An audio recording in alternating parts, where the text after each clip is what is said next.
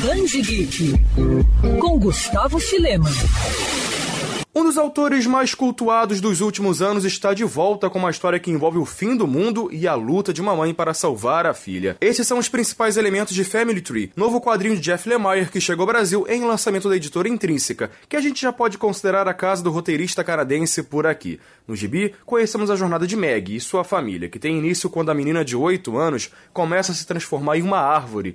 Essa transformação bizarra acaba sendo o pontapé de uma busca desesperada da mãe de Meg e de seu avô, nada normal, convenhamos, de encontrar uma cura. De quebra, a família acaba dando de cara com o fim do mundo, mas não do jeito que imaginamos. O quadrinho é impactante, misterioso e ao mesmo tempo caloroso, porque mostra como a relação entre mãe e filha pode ser forte ao ponto de enfrentar o apocalipse e qualquer inimigo que apareça à frente.